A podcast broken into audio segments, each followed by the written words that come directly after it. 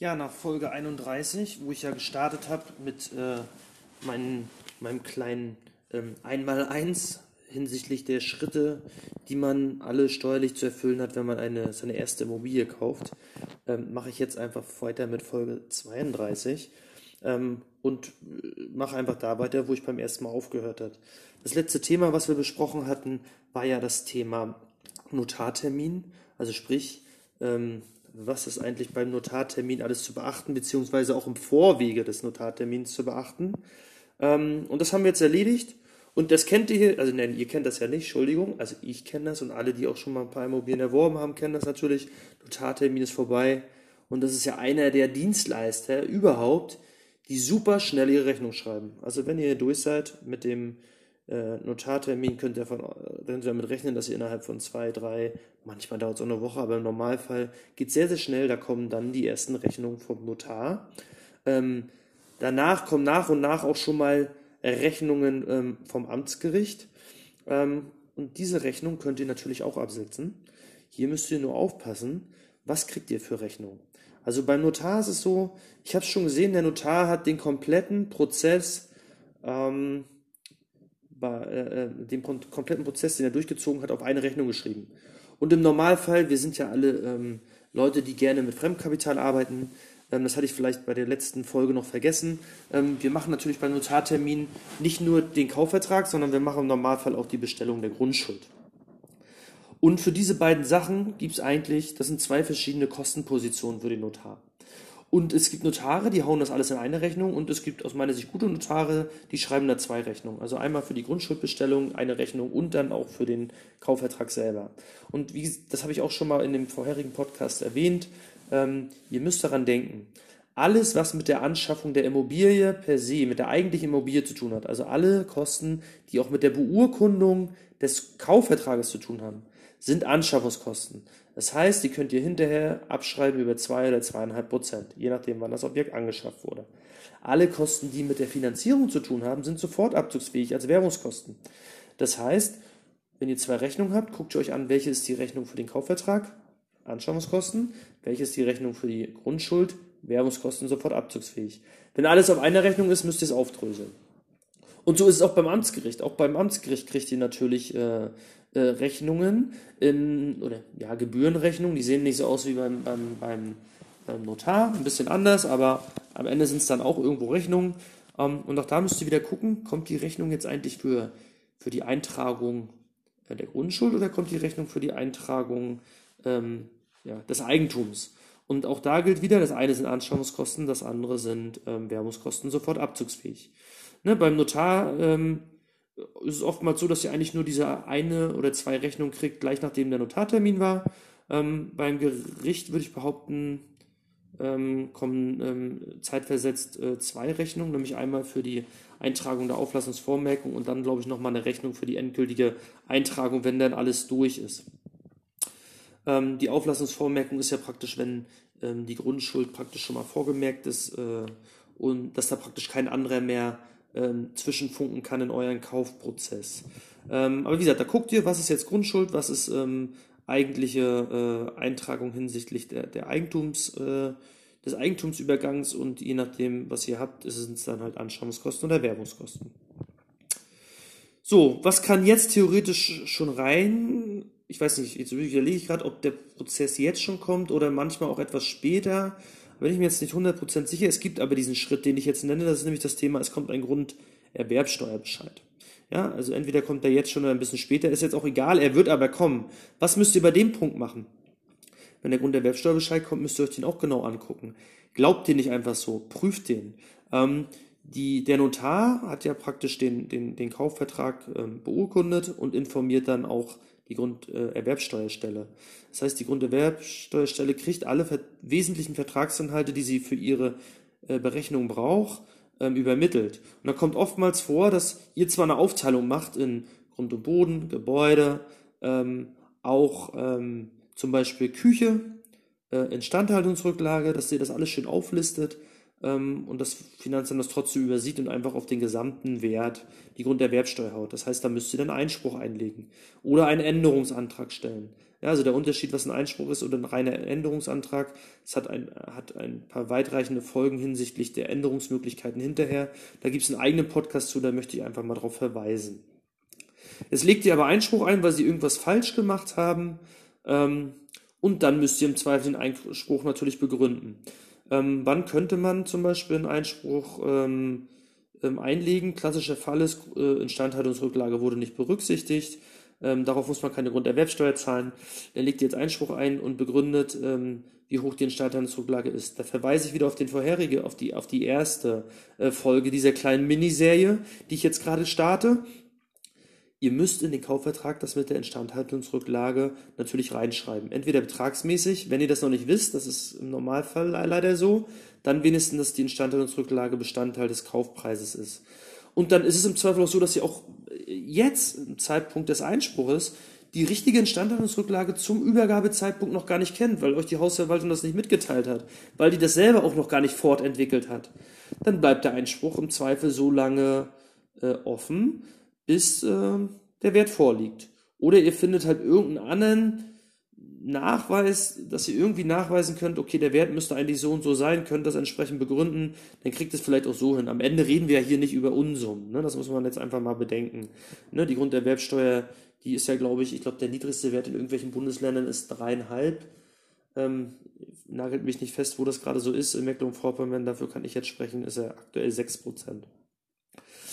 Ähm, ja, ein kleiner Irrglaube, den viele auch noch irgendwie haben, ist, die denken immer auf Grund und Boden und Gebäude zahlt man nur auf, auf, auf einen Teil die Grunderwerbsteuer. Das stimmt natürlich nicht. Die Grunderwerbsteuer zahlt ihr sowohl auf Grund und Boden als auch auf Gebäude. Ähm, was ihr natürlich auch bedenken müsst, auf die Idee kommen ja auch viele. Ihr seid ja alle auf der, oder viele sind ja auf dem, auf dem Trip unterwegs, dass sie so viel wie möglich fremd finanzieren wollen. Weil sie sagen, okay, dann kann ich am besten hebeln, kann mein Eigenkapital ähm, besser einsetzen für zukünftige Investitionen, kann schneller wachsen. Das ist auch alles in Ordnung. Ähm, dann kommt ihr auf die Idee und sagt, okay, den Makler und ähm, vielleicht sogar noch die sonstigen Kaufnebenkosten, die drücken wir dem Verkäufer aufs Auge, weil man das entsprechend auch preislich, äh, wo man sich dann auch preislich entsprechend darauf geeinigt hat, damit man am Ende der Bank sagen kann, guck mal, das ist der Kaufpreis und der ist realistisch, den müsst ihr finanzieren. Weil die Banken ungern die Kaufnebenkosten finanzieren, wenn sie aber, sag ich mal, verkäuferseitig in den, in den im Verkaufspreis unter, ähm, äh, ja, untergemogelt ist jetzt irgendwie das falsche Wort, mit eingegliedert sind, ähm, dann ist es oftmals so, dass die Bank vielleicht bereit ist, einen höheren äh, Wert zu finanzieren. Das kostet wiederum aber natürlich mehr Grunderwerbsteuer und im Zweifel auch mehr Notargebühren. Das müsst ihr natürlich auch entsprechend bedenken als kleiner Hinweis hier beim Grunderwerbsteuerbescheid. Okay, also das Thema Grunderwerbsteuerbescheid kommt auch, das habt ihr dann damit abgearbeitet.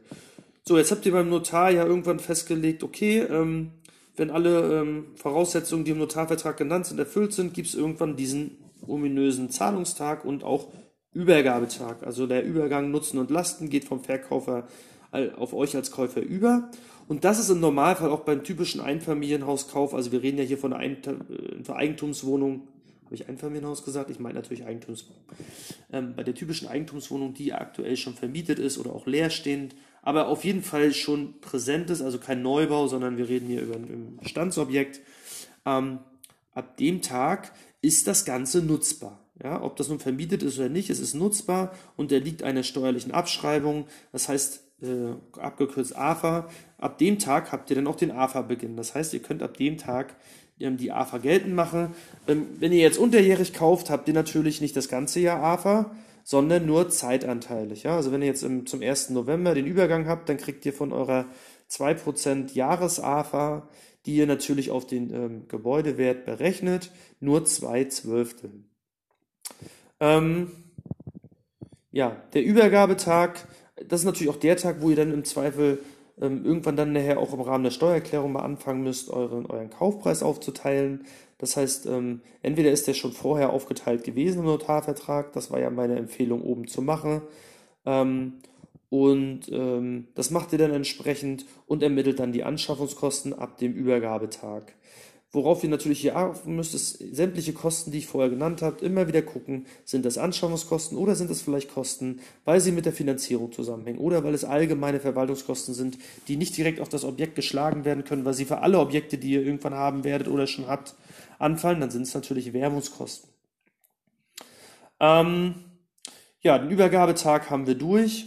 Ich überlege gerade, ob da noch irgendwas Besonderes. Mir fällt jetzt nichts ein. Naja, äh, ich an dieser Stelle nochmal der Hinweis, wenn ihr mit irgendwas in meinem Podcast nicht zufrieden seid, wenn ihr vielleicht auch sagt, ich habe irgendwo was vergessen, ich muss irgendwo weiter ins Detail geht, ihr könnt mir gerne bei Instagram über Immotexation schreiben, ihr könnt mir gerne über Facebook schreiben, ihr könnt auch gerne da, ich meine, die anderen machen immer Werbung dafür, lasst mir Daumen da, lasst mir Likes da. Ähm, ja, es ist mir jetzt nicht so wichtig. Wichtig ist für mich, dass der Podcast gehört wird, dass er aufgerufen wird, dass ich sehe, dass ich äh, Hörer habe. Das sehe ich in meiner internen Auswertung, Statistik. Ähm, aber trotzdem animiere ich euch gerne, auch da mal denn einen Kommentar dazulassen, wenn es euch gefallen hat. Ähm, das freut mich natürlich auch. Und ähm, da könnt ihr auch dann entsprechend Kommentare lassen, wenn euch irgendwas fehlt oder ihr meint, da muss irgendwas verbessert werden. Oder ich habe vielleicht auch irgendwo mal Mist erzählt. Ähm, ich habe ja oftmals klargestellt, dass ich nicht allwissend bin und auch steuerlich auch mal den einen oder anderen Fehler mache. Ähm, also ein Steuerberater behauptet, dass er alles richtig macht. Ähm, ich glaube, der lügt. Ähm, auch ich habe in der Vergangenheit vieles falsch gemacht, daraus gelernt und ähm, bin da dankbar über jede Anregung. Ähm, das am Rande. Wir kommen jetzt zum Thema äh, endgültige Eintragung. Das wäre ja der nächste Schritt, der jetzt kommt. Das heißt, ihr kriegt irgendwann Post vom Notar, äh, anliegend eine Kopie vom Grundbuchauszug ähm, es wurde jetzt alles eingetragen, ihr stellt endgültig im Grundbuch und dann ist das Jahr im Zweifel dann auch schon vorbei und dann beginnt irgendwann, ähm, ich sag mal, das war jetzt alles in 2020 und irgendwann beginnt das Jahr 21. Das heißt, was passiert jetzt im Jahr 21? Da wird ja irgendwann die erste Steuererklärung kommen, rückwirkend fürs andere Jahr, also fürs Vorjahr. Aber vielleicht kriegt ihr am Anfang auch das erste Mal einen Einheitswertbescheid. Und gleichzeitig meistens ähm, am gleichen Tag auch einen Grundsteuermessbescheid. Ähm, was ihr nicht gleich kriegen werdet, ist der Grundsteuerbescheid. Also dieses Thema Grundsteuer, ähm, da habe ich auch einen eigenen Podcast zugemacht. Hier nochmal angemerkt, der besteht eigentlich aus drei Bescheiden. Ja? Es wird ein Einheitswert festgestellt, ähm, dafür gibt es einen Bescheid. Ähm, der wird Grundlage für, ähm, also was da berechnet wird im Einheitswertbescheid, wird Grundlage für den Grundsteuermessbescheid. Und ähm, das kommt beides vom Finanzamt. Da stehen Zahlen drauf, die müsst ihr auch nicht bezahlen. das sind einfach nur Werte, die ja festgestellt werden. Das Ganze geht dann zum zur jeweiligen Gemeinde, wo euer Objekt liegt und die äh, lassen darauf dann die Grundsteuer. Das ist dann das, was ihr tatsächlich auch zahlen müsst. Das geht euch nicht für die Vergangenheit zu. Also sprich, es geht euch, wenn ihr jetzt in 2020 irgendwann unterjährig gekauft habt, kriegt ihr keinen Grundsteuerbescheid für 2020. Das Grundsteuerrecht ist so angelegt, dass ähm, ein Wechsel ähm, der Steuerschuldnerschaft und der entsprechenden Berechnung immer zum 1.1. des Folgejahres erfolgt. Ja, darum macht man ja auch, habe ich im ersten Podcast erwähnt, ähm, ähm, eine entsprechende Klausel in den Notarvertrag, ähm, dass der äh, auf zivilrechtlicher Ebene der äh, Käufer ab Übergangs, äh, also ab Übergang Nutzen und Lasten die Grundsteuer zu zahlen hat, in dem Fall an den Verkäufer zu überweisen hat, weil der ihn gegenüber des, also der Verkäufer muss sie in dem Jahr des Verkaufes noch komplett ans Finanzamt überweisen. Ja, aber ich glaube so, ähm, für die Grundsteuer reicht das. Ähm, wie gesagt, da verweise ich auf den eigenen Podcast. Da sind ja eh enorme Entwicklungen gerade. Ähm, das ist auch noch nicht abgeschlossen. Ähm, ich habe da gerade an einem Seminar ähm, ähm, teilgenommen, wo nochmal äh, grob über die Grundsteuer geredet wurde. Da sind sich ja teilweise die einzelnen Länder noch nicht einig, was sie am Ende von den von dem, was der, der Bund irgendwo entschieden hat, umsetzen werden oder ob sie eigene Regelungen machen. Da bin ich mal gespannt, was kommt, wenn es da neuere Entwicklungen gibt, gibt es dann natürlich eine neue Folge zu. Ähm, aber wie das am Ende alles läuft, das steht teilweise noch in den Sternen.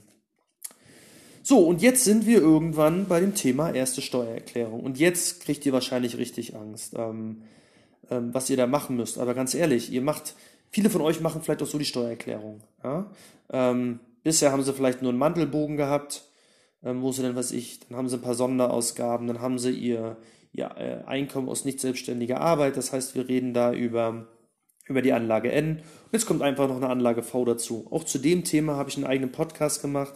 An dieser Stelle trotzdem noch mal ein paar Anregungen. Ähm, wenn ihr praktisch ähm, zum Jahresende beim Notar wart und da kam auch schon die Notarrechnung ähm, und da kam auch schon, also die Notarrechnung für die Eigen also für den Eigentumsübergang und auch für die Grundschuld. Und vielleicht auch schon Kosten vom Amtsgericht. Und auch die, ähm, ähm, die Fahrkosten für die Besichtigung und äh, die ganzen Kosten, die ich eigentlich in der ersten Folge genannt habe. Ähm, aber ihr habt aber noch keinen Übergang Nutzen und Lasten, weil das ist dann vielleicht erst zum 1.1. des Folgejahres oder vielleicht zum 1.2., 1.3. Dann habt ihr trotzdem die Kosten ja, die ich euch alle gesagt habe und die auch sofort abzugsfähig sind, könnt ihr dann äh, im Rahmen einer Anlage V geltend machen. Das sind dann vorweggenommene Werbungskosten. Das heißt, ihr führt auf der Anlage V nur die ganzen Kosten auf und ähm, habt natürlich oben erstmal keine Einnahmen, weil die eigentliche Übergabe noch nicht war. Die Anlage V füllt ihr aus im Zweifel kommen da Rückfragen, dann müsst ihr das entsprechend erklären dem Finanzamt und ähm, dann geht das Ganze seinen Gang. Ähm, wenn ihr ähm, einen Übergang gehabt habt, dann habt ihr natürlich im Zweifel, also Übergang in dem Altjahr, für das ihr jetzt die Steuererklärung macht, dann habt ihr natürlich auch schon anteilig ein bisschen Miete, ähm, könnt AFA absetzen, natürlich nur zeiteinteilig. Und wenn ihr jetzt bei der Steuererklärung seid, dann müsst ihr natürlich hinsichtlich eurer Kosten, die jetzt anfallen, gerade im Bereich Instandhaltung, Reparaturen etc., immer vorsichtig sein, dass ihr an die 15%-Grenze denkt. Ich will die jetzt hier nicht, ähm, nicht zu doll ins Detail gehen. Ähm, ich habe in ganz vielen Podcast-Folgen vorher das immer schon angerissen. Es wird dazu auch noch eine Podcast-Folge kommen. Entschuldigt mir, dass ich, äh, entschuldigt es, dass ich es bisher noch nicht geschafft habe. Das ist ein riesen umfangreiches Thema. Ich will da nichts vergessen. Ich bin in der Vorbereitung, aber da müsst ihr euch noch ein bisschen gedulden. Ihr müsst diese 15%-Grenze aber auf dem Schirm haben. Ähm, das müsst ihr schon im ersten Jahr auf jeden Fall auch haben. Ja, ihr macht dann die Anlage V, die füllt ihr aus. Wenn ihr da nicht klarkommt, hört euch den Podcast an. Ich hoffe, der hilft da weiter. Ihr denkt dann natürlich an die Bruttomethode. Also ich nenne sie Bruttomethode. Das ist jetzt kein allgemeiner Begriff, der aus Anlage V kommt. Mit Bruttomethode meine ich, ihr setzt alle Einnahmen an, wie sie geflossen sind und auch alle Ausgaben. Zu den Einnahmen gehören die Warmmieten, also auch die Betriebskostenvorauszahlung. Ähm, und die ganzen Kosten, die umlagefähig sind, die ihr aber verauslagt habt zum Beispiel in Form des Hausgeldes oder ihr habt die auch selber erstmal verauslagt, dann sind die erstmal Ausgabe. Auch wenn die für euch so gesehen durchlaufender Posten sind, sind die entsprechend anzusetzen. Ähm, weil es da unter den Jahren durch die Endabrechnung zu entsprechenden Verschiebungen kommen kann, äh, müsst ihr genau diesen Weg wählen, dass ihr es brutto, also in voller Höhe, wie es geflossen ist, alles absetzen müsst. Ja, was ist ganz wichtig äh, zu wissen bei der ersten Steuererklärung? Ihr seid jetzt natürlich eine Pflichtveranlagung. Ja, ihr habt auf einmal Einkünfte, die bisher nicht ähm, äh, besteuert würden. Also sprich, ihr habt Einkünfte von euer, über eure Vermietertätigkeit gemacht, die im Zweifel zu einem Überschuss führt, worauf keine Steuern einbehalten wurde. Ne, weil wenn ihr jetzt zum Beispiel Arbeitnehmer seid, da äh, behält euer Arbeitgeber äh, monatlich Lohnsteuer ein.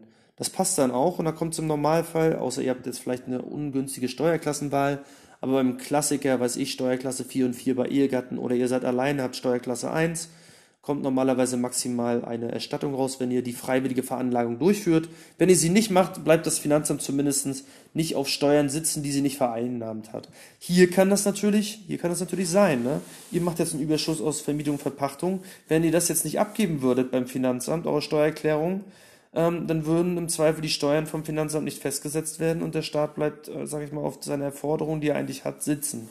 Und darum seid ihr eine Pflichtveranlagung. Was heißt Pflichtveranlagung? Ihr müsst jetzt unter gewissen Fristen eure Steuererklärung abgeben. Darauf komme ich nachher nochmal zu den genauen Fristen.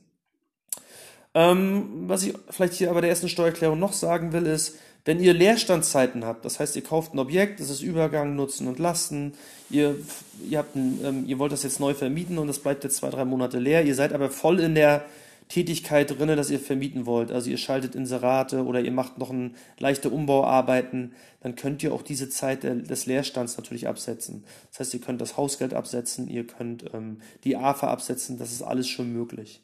Worauf ihr aufpassen müsst, ist wirklich, und da habe ich auch einen eigenen Podcast zu gemacht, das bei der ersten Steuererklärung, dass ihr das schön ordentlich mit der Rücklagenentwicklung macht. Ja? Also ihr kriegt dann ja ähm, im Zweifel dann irgendwann da die Hausgeldabrechnung und ähm, guckt euch die an. Ähm, alles, was ihr den Rücklagen zugeführt habt, dürft ihr nicht absetzen. Alles, was ihr bei den Rücklagen, äh, was aus den Rücklagen entnommen wurde für Instandhaltung, sind dann tatsächlich Aufwendungen. Auch das müsst ihr dann in den Steuererklärungen erstmals ordentlich machen. Auch das Thema zu- und Abfluss, wann wären eigentlich Hausgeldnachzahlungen fällig? Also wären sie in dem Jahr fällig, die sie betreffen, oder in dem Jahr, wo die Hausgeldabrechnung tatsächlich euch zugeht und ihr auch tatsächlich die Nachzahlung oder Erstattung kriegt bzw. bezahlt? Ne? Auch da, auf das müsst ihr jetzt aufpassen. Gibt es einen eigenen Podcast zu, ähm, empfehle ich euch, wenn ihr es ordentlich machen wollt, ähm, zieht euch das entsprechend rein. Ähm, ja, ich denke, ähm, ach so, wenn ihr bei dem Thema AFA seid, ja, also sprich, ihr teilt jetzt Grund- und Bodengebäude auf und auf, die, auf das Gebäude macht ihr eure 2 oder 2,5 Prozent AFA, das ist jetzt der Standardfall. Ich rede jetzt bei Neubauten gibt es wieder Besonderheiten, bei Sanierung auch, da komme ich später einfach mal in eigene Podcast-Folgen zu. Aber der Standard sind 2 oder 2,5 Prozent. Ähm, dann macht auch entsprechende Darstellung, wenn ihr zum Beispiel eine Küche habt, ja, weil die schreibt ihr nicht mehr über 2% ab, sondern im Zweifel kürzer. Ähm, ich glaube, ähm, neue Küchen würde ich sagen 10 Jahre Abschreibung. Ähm, wenn ihr jetzt eine gebrauchte Küche übernehmt, ähm, die nicht mehr ganz neu ist, könnt ihr entsprechend das verkürzen und eine geschätzte Restnutzungsdauer nehmen. Bitte, wie gesagt, passt auf die Themen auf bei der ersten Steuererklärung. Äh, denkt auch an das Thema Zu- und Abfluss, also wie sind Einnahmen geflossen, zu, zugeflossen, abgeflossen, so sind sie entsprechend an, äh, anzusetzen. Einziger Unterschied ist, ähm, hatte ich schon mal eingangs gesagt, ihr habt jetzt praktisch ein, ähm, ähm, ihr kauft ein Objekt, es sind auch schon die ersten Kosten angefallen. Im Zweifel sind das auch Kosten, die Anschaffungskosten werden, zum Beispiel die Notarrechnung für den Kaufvertrag. Ähm, aber der Übergang Nutzen und Lasten ist erst im nächsten Jahr. Diese Kosten, die schreibt ihr erstmal nur fest für euch. Also die, die dokumentiert ihr auch schon fürs Finanzamt als Anschaffungskosten. Die führen aber noch nicht zur Abschreibung. Ja, also die werden festgesetzt von euch. Im, nächst, Im nächsten Jahr kommt dann die Kaufpreiszahlung dazu und sonstige Kosten, die noch für die Anschaffung anfallen. Dann zieht ihr ein Saldo und dann könnt ihr den Wert plus die tatsächlichen Kaufpreiszahlungen etc. im neuen Jahr ein Saldo bilden und dann bildet ihr ab nächstem Jahr, ab Übergang Nutzen und Lasten, macht ihr dann entsprechend die AFA geltend. Ja, hier, hier werden Sie erstmal, also ich mache das typischerweise in der Excel-Liste äh, und dann geht das Ganze seinen Gang. Ähm, wenn ihr jetzt fehlgeschlagene Kosten habt, also ihr habt jetzt, weiß ich, ihr wart bei einer Besichtigung, ihr habt vielleicht auch Motelle übernachtet, am Ende hat das aber nicht dazu geführt, dass ihr ein Objekt gekauft habt. Ähm, dann tut mir einen Gefallen, wenn ihr noch andere Objekte habt. Also ihr habt, für jedes Objekt macht ihr eine eigene Anlage V. Ich sag mal, ihr habt jetzt schon zwei Objekte, ähm, ich meine, ich, wir sind ja gerade beim Podcast für, die, für das erste Objekt, aber ich möchte den Hinweis hier einfach geben. Ähm, jetzt nehmen wir mal das Beispiel, ihr habt schon zwei Objekte und ihr wollt jetzt das dritte kaufen und das schlägt fehl. Dann macht bitte für dieses fehlgeschlagene Kosten keine dritte Anlage V auf, sondern ähm, verteilt die Kosten auf die anderen beiden Anlagen V. Ja, das möchte das Finanzamt gerne so, zumindest habe ich die Erfahrung gemacht, ähm, weil sie Kosten, die auf eine Anlage V sind, wo am Ende kein Objekt zugeordnet wird, das kriegen sie nicht verarbeitet. Was ihr natürlich machen könnt, ist, wenn ihr fehlgeschlagene Kosten habt und ihr habt noch gar kein Objekt, dann müsst ihr eine Anlage V äh, ausfüllen und das da entsprechend berücksichtigen. Und diese Anlage V wird eigentlich dann im nächsten Jahr, wenn ihr dann vielleicht zum Schuss kommt und das erste Objekt kauft, fortgeführt.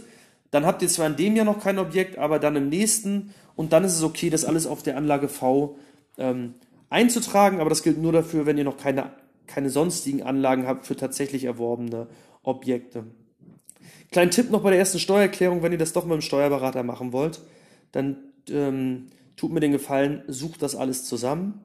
Was sucht ihr zusammen? Naja, wenn ihr meinen Podcast gehört habt, dann wisst ihr mittlerweile einiges, was geht. Das sucht ihr zusammen und ähm, gebt das beim Steuerberater ab.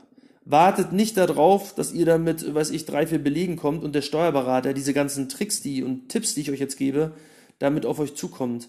Ähm, es muss nicht sein, dass ihr diese Fragen kriegt. Habt ihr einen guten Steuerberater, macht er das. Aber wie gesagt, es gibt in jeder Berufsgruppe gute und schlechte. Und ihr ärgert euch am Ende, wenn ihr hinterher rauskriegt, oh, das hätte ich machen können, das hätte ich machen können. Das hat er mir ja gar nicht gesagt. Ihr müsst, ähm, und das sagen viele natürlich auch in der Coaching-Szene, ähm, ihr müsst selber aktiv werden. Ihr müsst euch, Steuern sind äh, im Zweifel, wie sagt, glaube ich, alles Fischer mehr, Steuern sind Chefsache. Und ähm, da hat er leider recht, das ist so. Ihr müsst, ihr müsst wissen, was geht ähm, ihr müsst es nicht umsetzen können am Ende, aber ihr müsst zumindest die Grundlage für den Steuerberater schaffen, dass er das Optimale rausholt. So, ähm, Steuererklärung ist abgegeben. Ähm, ihr übermittelt die dann mit, was ich, entweder macht ihr das mit irgendwelchen Programmen, Wieso oder wie sie alle heißen, ähm, oder der Steuerberater macht das für euch, oder ihr macht es mit Elster, äh, übermittelt das elektronisch. Ähm, dann ist es so, dass im Normalfall wahrscheinlich im ersten Jahr vom Finanzamt Rückfragen kommen. Grundsätzlich sollt ihr ja gar keine Belege einreichen. Also das ist ja von der Finanzverwaltung gewünscht, dass man nichts einreicht. Ähm, man kann natürlich was einreichen. Ich habe das bisher natürlich dann auf dem Postwege gemacht. Ähm, mittlerweile soll es jetzt wohl möglich sein, dass man auch äh, PDFs äh, anfügen kann, selbst bei Elster. Die Frage ist natürlich am Ende, welches Datenvolumen ist möglich, um anzu, äh, anzufügen. Habe ich mich jetzt leider noch so kurzfristig nicht mit äh, beschäftigt, habe aber gerade irgendwie die, die Info bekommen, dass das möglich ist. Ähm, ja, schickt es vielleicht noch, ähm, wie gesagt, auf dem Postwege oder eingescannt. Guckt, dass es irgendwie zum Finanzamt kommt. Grundsätzlich müsst ihr erstmal nichts einreichen. Ihr könnt aber davon ausgehen, dass das Finanzamt im ersten Jahr äh, grundsätzliche Belege anfordert. Das sind im Normalfall der Notarvertrag, das wird der Darlehensvertrag sein, das werden im Zweifel Mietverträge sein ähm, und die Ermittlung eurer Anschaffungskosten. Ne, da wollen sie natürlich das wieder abgleichen mit ihrem Excel-Tool und dann gibt es im Zweifel Rückfragen. Wie ihr dagegen vorgeht, ja, da kann ich nur auf den Podcast verweisen, den ich dazu gemacht habe. So, jetzt wartet ihr eine Weile. Manchmal wartet ihr nur einen Monat, manchmal wartet ihr, wie ich beim letzten Mal, weiß ich nicht, sieben Monate, acht Monate, ich weiß es nicht, ewig lange. Ähm, und dann kommt der Steuerbescheid. Den müsst ihr entsprechend prüfen, ob der in Ordnung ist. Ähm, ihr habt ja die Möglichkeit ähm, bei euren Programmen vorher, wenn ihr das elektronisch sendet, auch den Steuerbescheid, der zurückkommt, elektronisch abzurufen.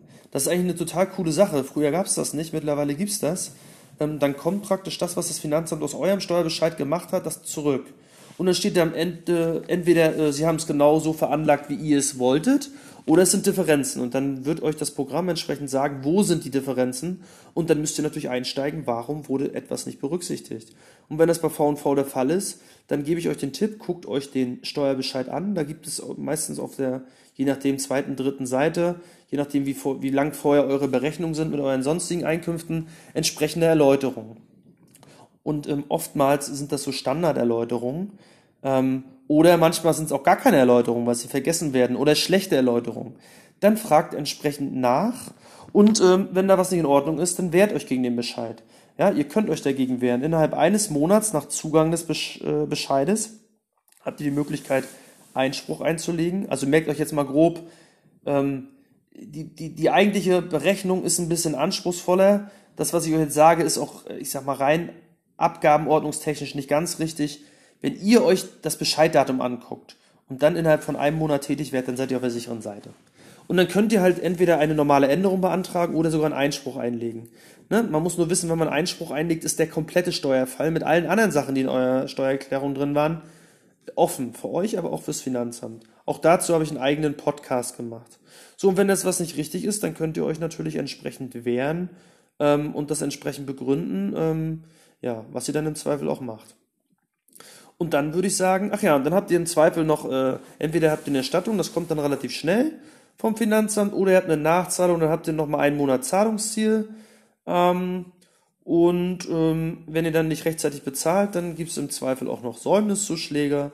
Ähm, das sind alles so Themen, die ihr auf dem Schirm haben müsstet. Die Säumniszuschläge sind 1% pro Monat von der Nachzahlungssumme, also auch nicht gerade wenig Geld. So, und dann kommen wir irgendwann zum zweiten Jahr. Ähm, auch das möchte ich nochmal genannt haben. Da ist eigentlich der gleiche Prozess. Ihr gebt wieder die Steuererklärung ab. Ähm, jetzt müsst ihr beachten, jetzt habt ihr natürlich ein volles Jahr. Das heißt, ihr habt im Zweifel auch die volle AFA, also nicht mehr anteilig. Meistens ist euer steuerlicher Cashflow oder euer steuerlicher Überschuss, Cashflow ist der falsche Begriff, das ist ja eher die, ich sag mal, die finanzielle, betriebswirtschaftliche Seite, aber euer steuerlicher Überschuss ähm, oder auch Verlust ähm, ist dann höher, also der Verlust wird im Zweifel ähm, geringer sein als der Verlust im Vorjahr. Ähm, wenn wir von positiven Ergebnissen reden, wird im Zweifel das, ähm, der Überschuss nicht mehr so gering sein, sondern etwas höher.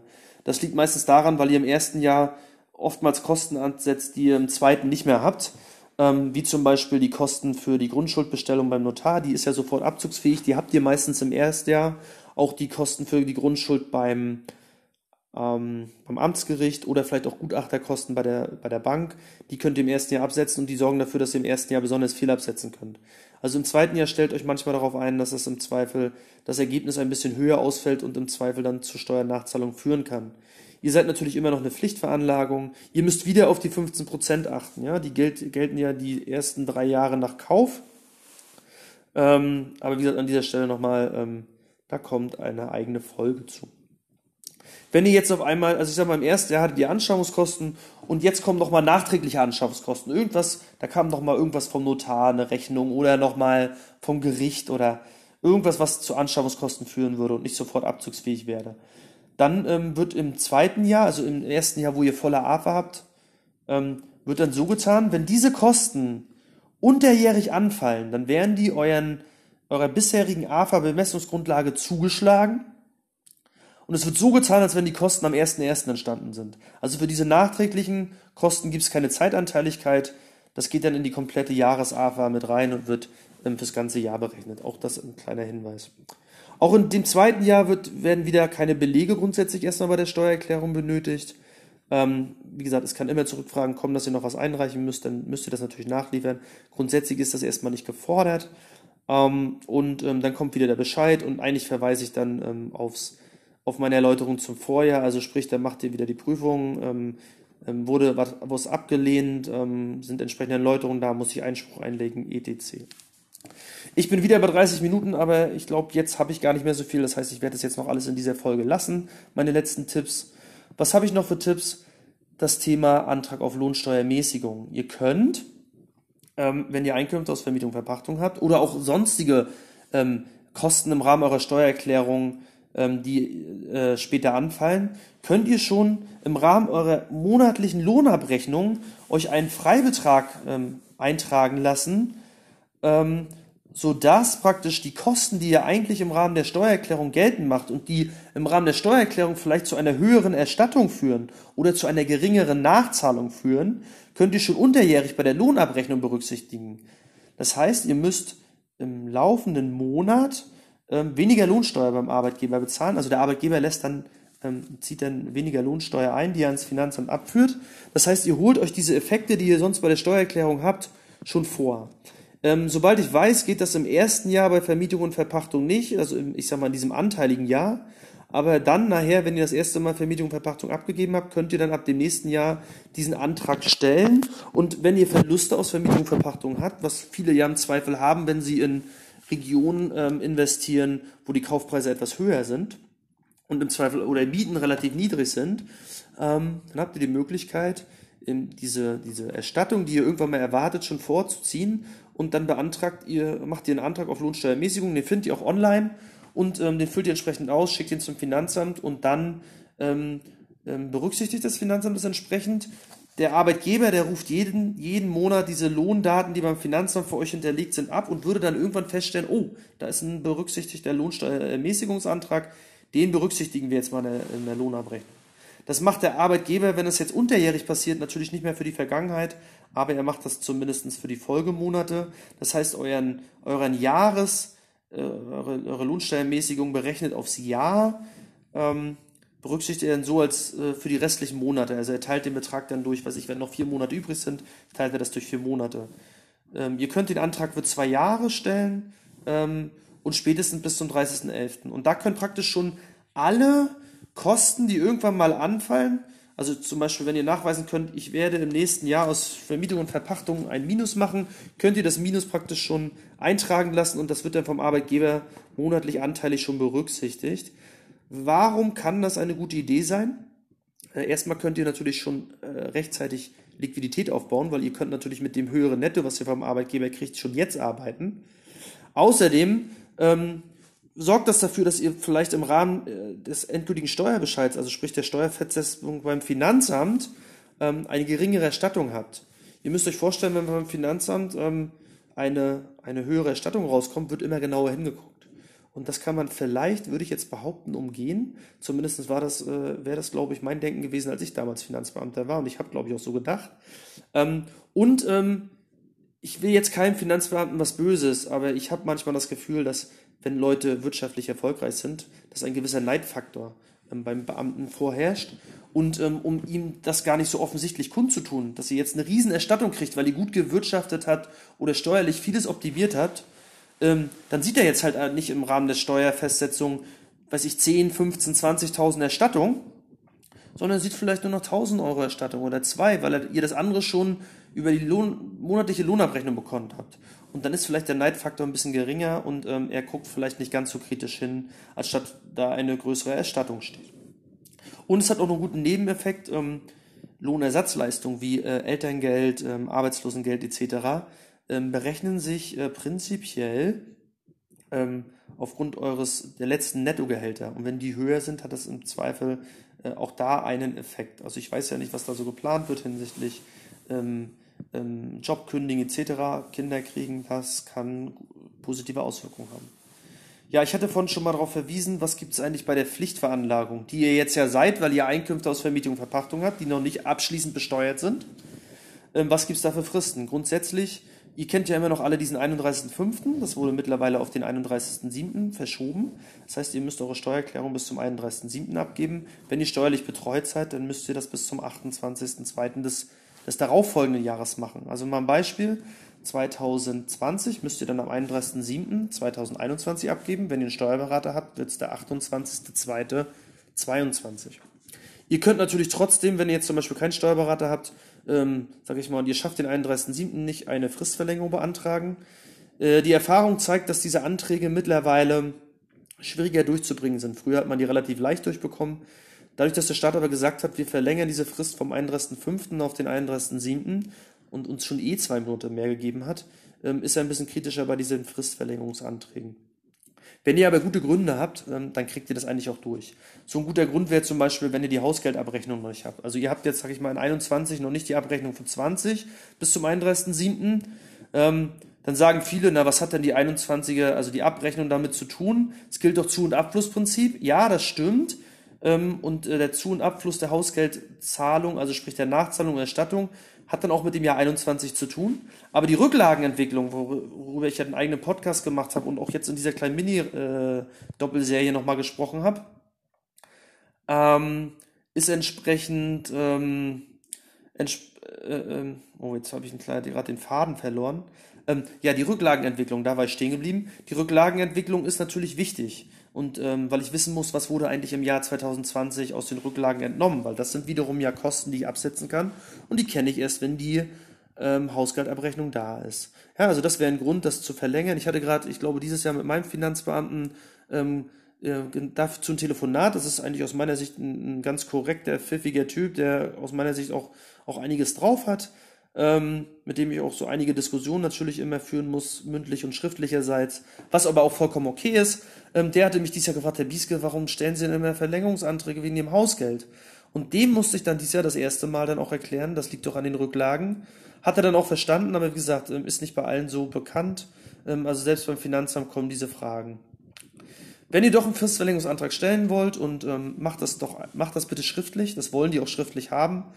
Im Normalfall äh, sagt die Erfahrung mir, ähm, gibt es darauf keine Antwort, ähm, weil man die Anträge eigentlich so formuliert, dass man reinschreibt, okay, also Ende, man ist jetzt Ende Juli, also beantragt das nicht erst im August oder September, macht das bitte am Ende Juli, weil da wird ja eigentlich auch die Frist fällig, dass ihr abgeben müsst. Dann schreibt ihr rein, ähm, hiermit beantrage ich Fristverlängerung bis zum 31.10. oder 11. oder 12., was auch immer. Ähm, Grund, also begründet das und dann schreibt ihr rein, wenn ich innerhalb von zwei Wochen von Ihnen nichts höre, gehe ich davon aus, dass sie meinem Antrag stattgegeben hat. Und dann passt das eigentlich auch. Ja? Ähm, wenn ihr das nicht macht, werdet ihr irgendwann vom Finanzamt Post kriegen, weil ihr zu spät abgegeben habt und dann gibt es auch diese Problematik oder das Thema Verspätungszuschläge. Ja, also ich hatte ja vorhin schon mal das Thema Säumniszuschläge.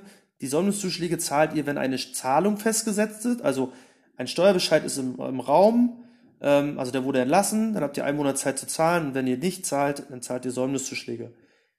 Der erste Schritt davor ist Verspätungszuschläge. Die zahlt ihr nämlich dafür, wenn ihr die Steuererklärung nicht rechtzeitig abgebt. Und da gab es in den letzten Jahren enorme Verschärfungen. Da wird das jetzt auch ein bisschen strenger gesehen. Das wird auch alles ein bisschen teurer. Darum ähm, empfehle ich euch, gebt rechtzeitig ab oder stellt einen Fristverlängerungsantrag. Als letzten kleinen Tipp für die Steuererklärung, dann bin ich auch durch, dann haben wir auch schon fast die 40 Minuten erreicht ist, ähm, wenn ihr eine Pflichtveranlagung seid, könnt ihr oftmals äh, nicht so richtig ähm, beeinflussen, äh, könnt ihr nicht die Verzinsung eurer Steuererstattung oder Nachzahlung beeinflussen. Ja, also viele, die jetzt freiwillig Veranlagung zum Beispiel sind, also die nicht abgeben müssen, aber freiwillig abgeben, weil sie eine Erstattung erwarten, die machen das oftmals so, dass die ganz spät abgeben, weil sie sind ja nicht verpflichtet, dann haben sie einen längeren Zeitraum, wie sie abgeben können und sie wissen, ich kriege eine gute Erstattung und lassen es lange liegen. Dann geben die irgendwann die Steuererklärung ab und dann beginnt beim Finanzamt auf die Erstattung irgendwann ein Zinslauf. Ja, das heißt, ähm, dieser beginnt immer 15 Monate nach dem Jahr, über das wir sprechen. Ich erkläre das mal, wir reden über die Steuererklärung 2020. Ähm, dann kriegt ihr auf die Erstattung, die für 2020 anfällt, ab dem 1.4.2022, also 15 Monate nach dem Jahr 2020, beginnt ein Zinslauf. Das heißt, wenn die Erstattung erst später erfolgt, und die erfolgt natürlich erst später, wenn ich erst als freiwillig veranlagter später abgebe, kriegt ihr für jeden Monat 0,5% Zinsen. Das sind 6% Zinsen per Anno. Wird gerade auch, glaube ich, höchst, höchst richterlich geklärt, ob diese 6% noch angemessen sind. Ähm, aber ist aus meiner Sicht eine gute Verzinsung und ähm, da kann man einiges rausholen. Das Problem ist, diese 6% gelten umgekehrt auch. Das heißt, wenn ihr jetzt zum Beispiel relativ spät abgebt und das Finanzamt kommt nicht zu Potte und hat die Steuererklärung für 2020 am 31.03.2022 immer noch nicht veranlagt und ihr wisst, da kommt eine Nachzahlung, dann tue ich euch ein, äh, dann gebe ich euch einen Tipp, zahlt die Nachzahlung, die ihr berechnet habt, freiwillig voraus. Ja, da da könnt ihr euch einfach von eurem letzten Steuerbescheid, den ihr habt, da steht die Bankverbindung drauf, da steht eure Steuernummer drauf, macht eine Überweisung ans Finanzamt, schreibt drauf äh, freiwillige äh, Vorauszahlung, Einkommensteuer 2020, nehmt eure Steuernummer da drauf, damit die das auch zuordnen können und dann leistet ihr die. Dann wird die nämlich angerechnet und das reduziert dann am Ende eure Nachzahlung. Im Zweifel, wenn das Finanzamt so mitgeht mit eurer Berechnung, dann natürlich auf Null, weil ihr habt dann ja die Nachzahlung schon vorab gezahlt aber es fällt auch keine Verzinsung an. Wenn ihr das vergesst, das Finanzamt braucht lange, dann müsst ihr natürlich nachher auch 0,5% Zinsen zahlen pro Monat. Und das sind dann am Ende 6% pro Jahr. Das ist natürlich viel Geld in der heutigen Zeit. Und genau wegen den Fällen ist das natürlich auch anhängig, weil viele sich natürlich benachteiligt fühlen, weil sie hohe Nachzahlungszinsen haben. Ja, ich glaube, ähm, das war jetzt so eine kleine Doppelreihe. Ich glaube, ich habe das Wichtigste genannt für die Steuererklärung. Ähm, bin natürlich hoffentlich auch der Aufforderung eines meiner, meiner, meiner Anrufer, also sprich, mit dem ich ein, ein sehr ausführliches, interessantes Gespräch geführt habe, war, war, hat Spaß gemacht. Aber wie gesagt, den Tipp habe ich mitgenommen. Ich habe jetzt mal gesprochen. Ich hoffe, es war genau das, was du dir vorgestellt hast und hoffe natürlich auch, dass ihr alle anderen davon ein bisschen profitieren konntet. Bis dahin, schönes Wochenende. Sage ich jetzt, weil ich habe Wochenende. Wenn ihr die Folge hört, ist im Zweifel ein ganz anderer Tag. Ähm, dann wünsche ich euch einen schönen Abend. Ciao, ciao.